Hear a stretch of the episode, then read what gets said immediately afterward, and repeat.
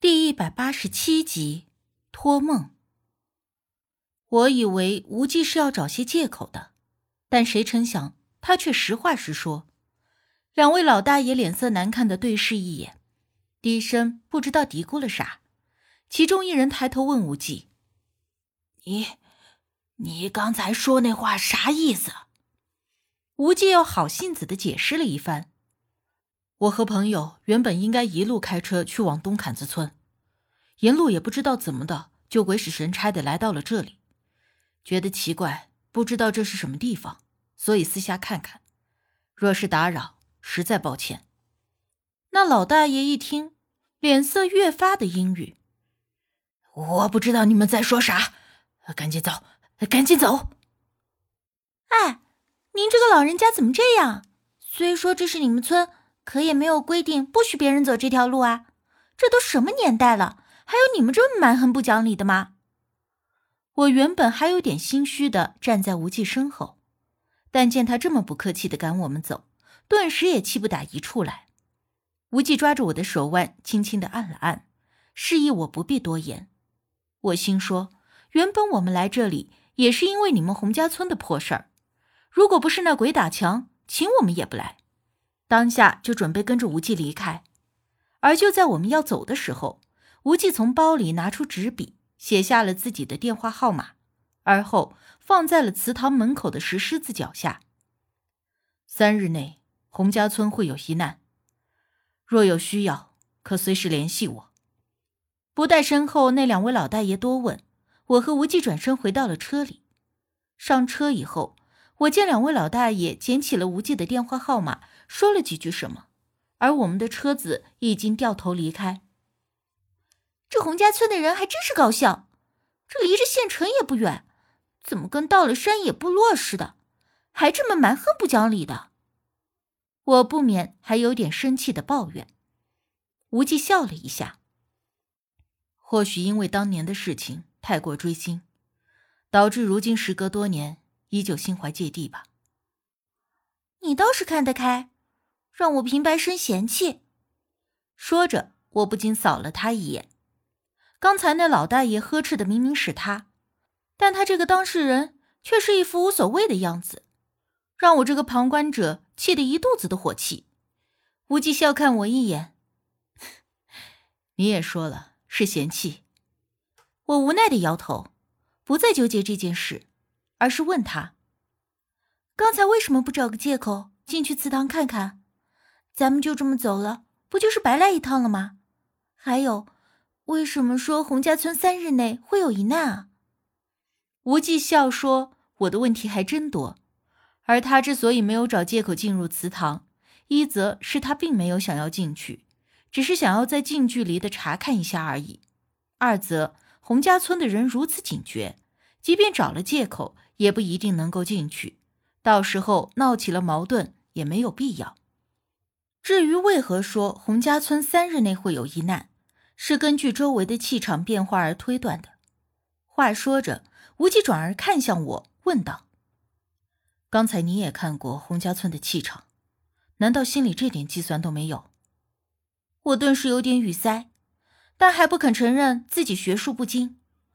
当当然有，洪家村的气场混乱成那种程度，我当然知道要出事的。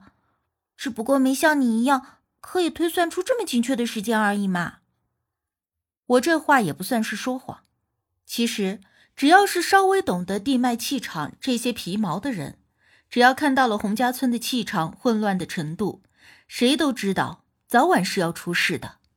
但是，能像无忌这样有精确的计算，那需要多年的阅历和很深的根基才行。勉强算你过关吧。无忌听了我的话，笑看我一眼。虽然这算是好话，但我听着却并不像是在表扬我。哦，感情你早就看出洪家村的地脉气场不对劲，让我看那是考验我来着。我突然恍然大悟了。无忌笑而不语，算是默认了。我们直接回了大姑家，却发现大姑并不在家。我奇怪，她近来都不怎么太出门的。这是去了哪里呢？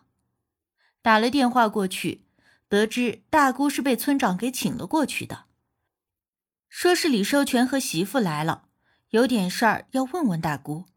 李寿全媳妇的事儿是我和无忌给处理的，他两口子突然过来找大姑，我寻思着会不会是我和无忌没把事儿弄干净，和无忌一商量，我俩就说去村长家里看看到底是咋回事儿。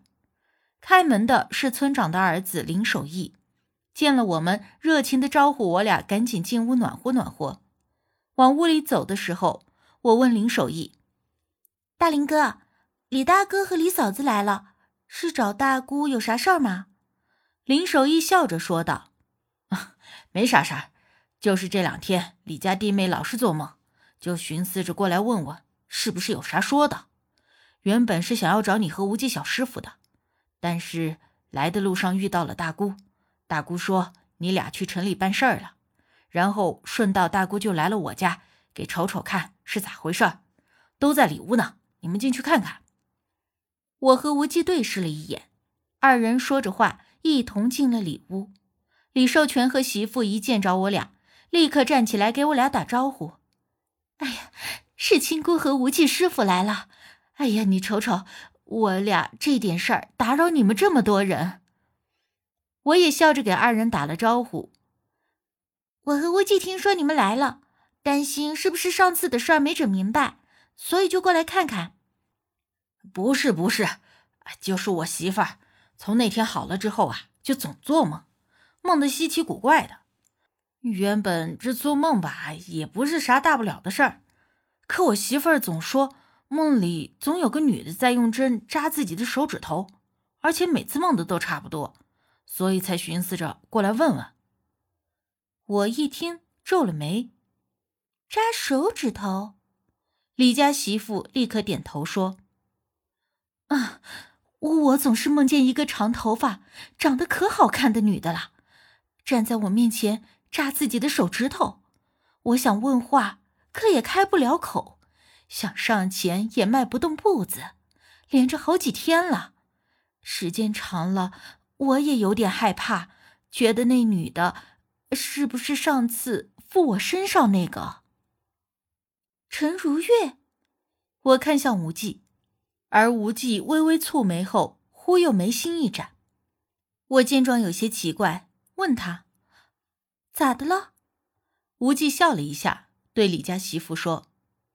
不必介怀，我待会儿给你一张平安符随身带着，今晚回去就不会再做梦了。哎呀，那那实在是太好了！哎呀，我这些天啊都没睡个整觉了。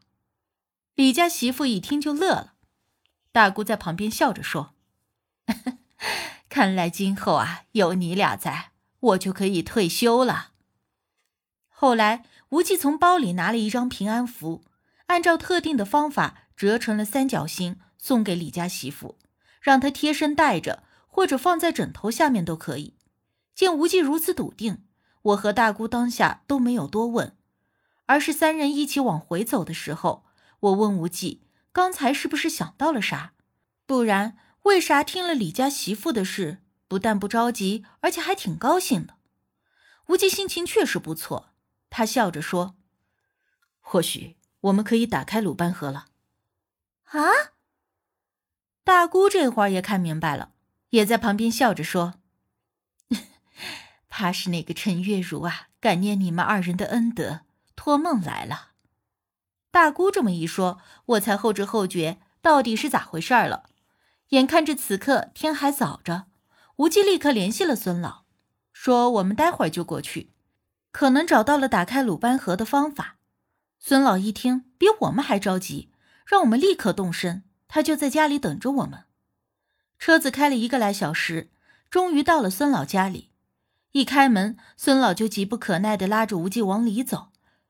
哎，快快说说，你说的打开盒子的方法是什么？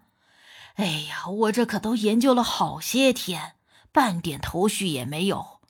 这盒子呀，完全就是密不透风，甭管什么法子都用了。还是一点反应也没有啊！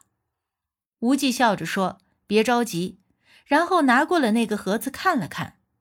我见那盒子表面上的东西已经被孙老清理得很干净，露出了一个光洁的、泛着金属光泽的乌金色的方圆形小盒，一看更像是个戒指的首饰盒了。